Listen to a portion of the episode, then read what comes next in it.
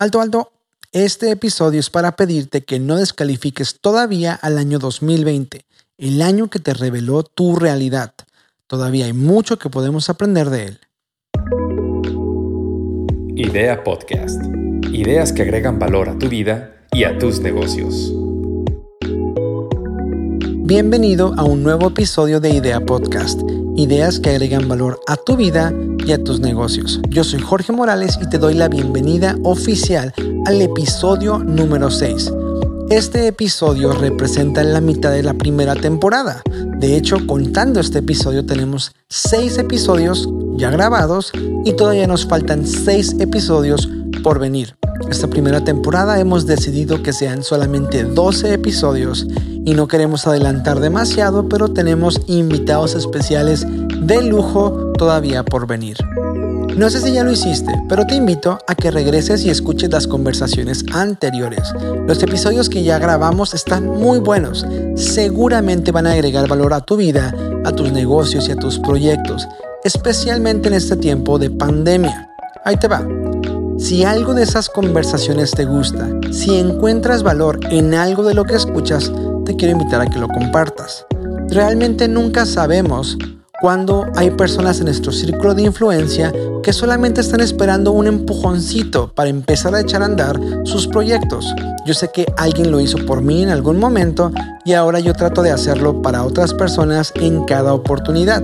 Hay muchas maneras de compartir nuestro contenido. De hecho, aprovecho para agradecer a todas las personas que nos dejan sus comentarios, que nos dejan sus preguntas, que nos dejan sus reviews. Muchísimas gracias. Todo eso es por sobre todas las cosas Pero si quieres conocer más acerca de lo que hacemos, puedes buscarnos en Facebook, en Instagram como Hub M2, que es el nombre de nuestra empresa. O si quieres conocer nuestros proyectos comerciales, conocer a nuestro equipo y los servicios que ofrecemos, puedes buscarnos en hubm2.com. Todos los episodios completos de Idea Podcast están en tu plataforma de streaming favorita, incluyendo Apple Podcast, Spotify Podcast y Google Podcast. Pero si usas alguna otra plataforma, nada más búscanos como Hub M2 y seguro nos encuentras. Te recuerdo por último que tenemos un nuevo episodio cada martes, así es que suscríbete para que recibas notificaciones. Sin más por el momento, me encantaría entrar en conversación porque el tema de hoy está buenísimo. Bienvenido a Idea Podcast.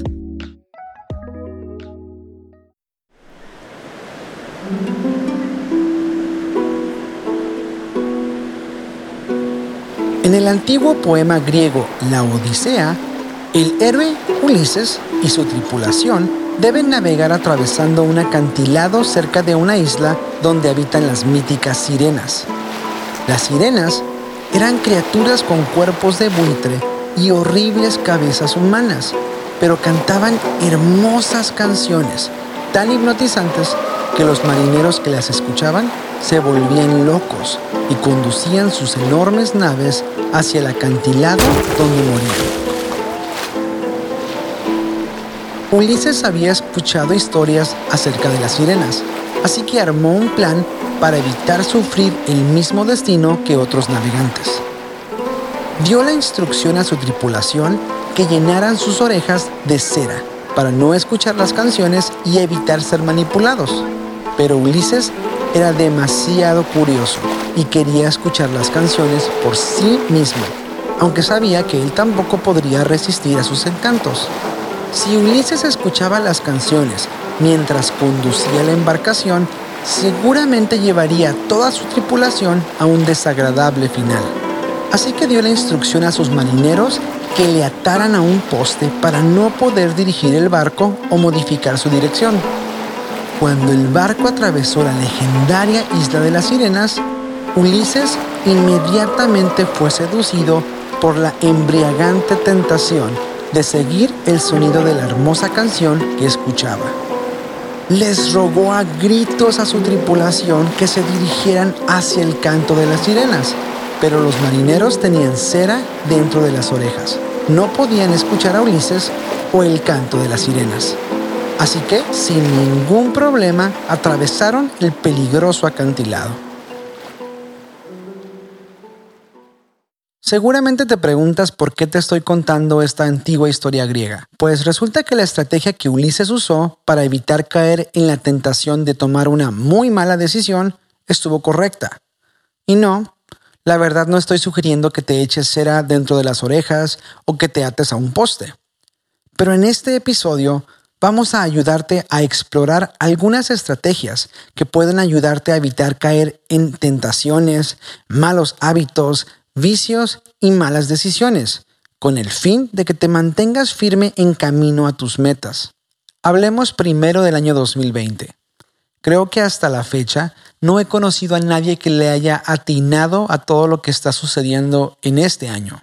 No he conocido a nadie que diga así, yo quería que hubiera una pandemia que afectara a tantos en el mundo. Sí, que nos encerraran a todos en casa por más de 40 días. Sí, mis planes eran que este verano se cancelaran mis planes del cuerpazo de verano, ¿no? Yo quería cancelar mis vacaciones, yo quería cancelar, yo quería trabajar desde casa. Creo que no he conocido a nadie que lo haya deseado. De hecho, creo que en las últimas semanas la conversación que más he escuchado es acerca de es un muy mal año, Qué, lástima que el año sucedió así. Y gente quejándose de lo mal que nos ha ido este año. Y la verdad es de que en parte lo entiendo. Quiero ser sensible al hecho de que muchas personas han perdido personas queridas, han perdido amigos, han perdido familia. Y eso realmente es algo triste. No quiero ser insensible a ello. Pero hay otras situaciones que, si bien son desafortunadas, no son necesariamente malas. Creo que estoy escuchando demasiadas personas hablar de lo mucho que odian este año cuando fue precisamente el año 2020 el que les reveló su realidad. Estoy de acuerdo con el dicho que dice que la crisis es lo mejor para revelar la realidad de nuestro carácter y la realidad de nuestra situación. De hecho, creo que es precisamente el año 2020 el que ha revelado muchas cosas que quizá no queríamos ver o no queríamos aceptar. Por ejemplo, el año 2020 reveló lo mal preparado que estábamos los negocios para enfrentar una crisis. Fue el año 2020 el que reveló que sí era necesario que la industria restaurantera, por ejemplo, tuviera como prioridad la entrega a domicilio.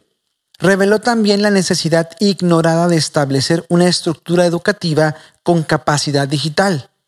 Reveló lo mal que estaban nuestras prioridades como sociedad y como familia. Reveló las industrias y los servicios que en realidad son indispensables para una sociedad, reveló lo productivo que podemos ser aún trabajando desde casa, reveló el alcance real de un mundo globalizado, o sea, fue precisamente este tiempo lo que nos permitió abrir los ojos a una realidad que quizá queríamos ignorar. ¿Te has puesto a pensar cómo este fue el ejemplo perfecto del nivel de globalización que estamos viviendo? ¿Cómo te explicas que hay una enfermedad que surgió a miles y miles de kilómetros de donde tú vives, sin embargo llegó hasta tu ciudad y tú fuiste afectado? Eso se llama globalización y creo que este es el ejemplo perfecto para darnos cuenta del impacto que esto puede tener. Al punto que quiero llegar es que precisamente este año 2020, al que tanto odian, fue el año que nos abrió los ojos. Fue el año que nos permitió ver cosas que no queríamos ver. Entonces, ahora que tenemos los ojos abiertos, es importante establecer estrategias, estructuras y esquemas que nos permitan continuar con estos ojos abiertos aun y cuando pase esta temporada de pandemia, que nos permita mantener nuestras prioridades en orden, aun y cuando ya no tengamos la vulnerabilidad o la sensibilidad o el riesgo que tenemos ahora. Y esto aplica para nuestras familias, aplica para nuestras empresas, aplica para nuestras industrias. Creo que esto es algo que puede aplicar a cualquier esquema de nuestra vida. Aquí es donde entra en función lo que los economistas del comportamiento llamamos un commitment device, un esquema de compromiso. Un esquema de compromiso es precisamente lo que Ulises utilizó al atarse a un poste en la historia que te conté al principio. Un esquema de compromiso es una decisión que tomas en el presente que restringe o limita tu tendencia a lo negativo en el futuro. Lo voy a decir de otra manera.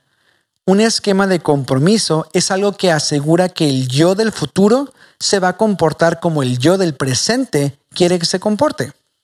La idea es esto. La idea de un esquema de compromiso es influenciar el comportamiento impulsivo del futuro para reducir la tendencia hacia lo negativo, hacia tomar decisiones que no son las correctas. Seguramente sabes que deberías de iniciar con suficiente tiempo y anticipación el proyecto escolar o el reporte de trabajo que te asignaron, pero la desidia siempre se te puede atravesar. Todos experimentamos algo que se llama un prejuicio del presente, que es esa tentación a tomar una mala decisión en el presente porque nos ofrece algo inmediatamente gratificante, aunque sabemos que es algo malo a la larga. Y una tentación puede ser de todo, desde ceder a la desidia, ver Netflix en lugar de trabajar, jugar videojuegos en lugar de hacer la tarea, comer comida chatarra o hacer una compra compulsiva con tu tarjeta de crédito. En general, todos queremos tomar buenas decisiones. Todos queremos algo bueno, nada más no ahora. Todos están a favor del cambio hasta que el cambio llega. Un esquema de compromiso evita que caigamos en la necesidad urgente de gratificación inmediata. Así es que dejas de tomar malas decisiones temporales porque tienes el incentivo correcto para empezar a tomar buenas decisiones. Este año nos regaló algo que a lo mejor años anteriores no nos habían regalado, que fue un tiempo para reflexionar, un tiempo para hacer conciencia, un tiempo para hacer cambios porque nos sentimos vulnerables. Es un tiempo en el que tuvimos que hacer cambios porque si no los hacíamos, fracasaba nuestro negocio. Tuvimos que hacer cambios porque si no los hacíamos poníamos en riesgo a alguien que queríamos. Fue un tiempo que de verdad no se inclinó hacia querer tomar buenas decisiones. Y un esquema de compromiso te permite que ese sentimiento que tienes ahora sea permanente. Te permite que esas buenas decisiones que ahora quieres tomar, las quieras tomar el año que entra, cuando a lo mejor se te haya olvidado lo que pasó en una pandemia pero vas a tener el compromiso y la estructura apropiada para que las buenas decisiones continúen. Por ejemplo, me gustan las frituras. Soy fan de las papitas, de las palomitas, de los nachos y cuando voy al cine me doy gusto. Lo único es que trato de limitar esa dieta en mi semana. ¿Por qué? Porque puedo hacerlo ahora que estoy sano. Siempre he pensado esto. ¿Por qué esperarme a estar enfermo de algo que me obligue a dejar de comer todo esto cuando puedo limitarlo ahora que estoy sano. Es exactamente lo mismo. Esta situación de pandemia te obligó a pensar como alguien que se enfermó.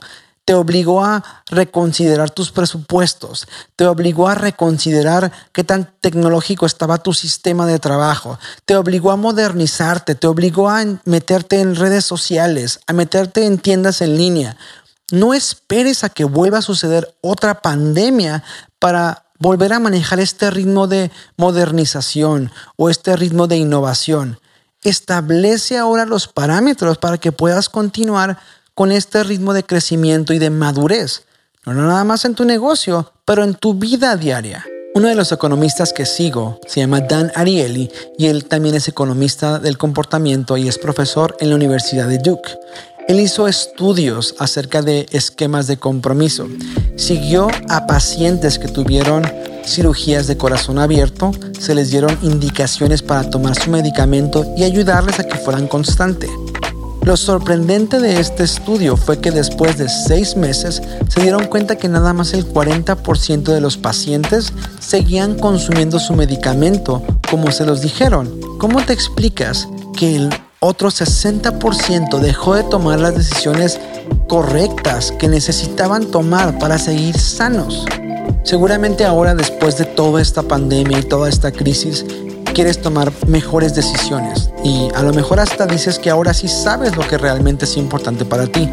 Pero amigo, amiga, la tendencia natural será que lo olvides. Por eso es importante que establezcas esquemas de compromiso hoy para reducir la probabilidad de que caigas otra vez en lo mismo en el futuro.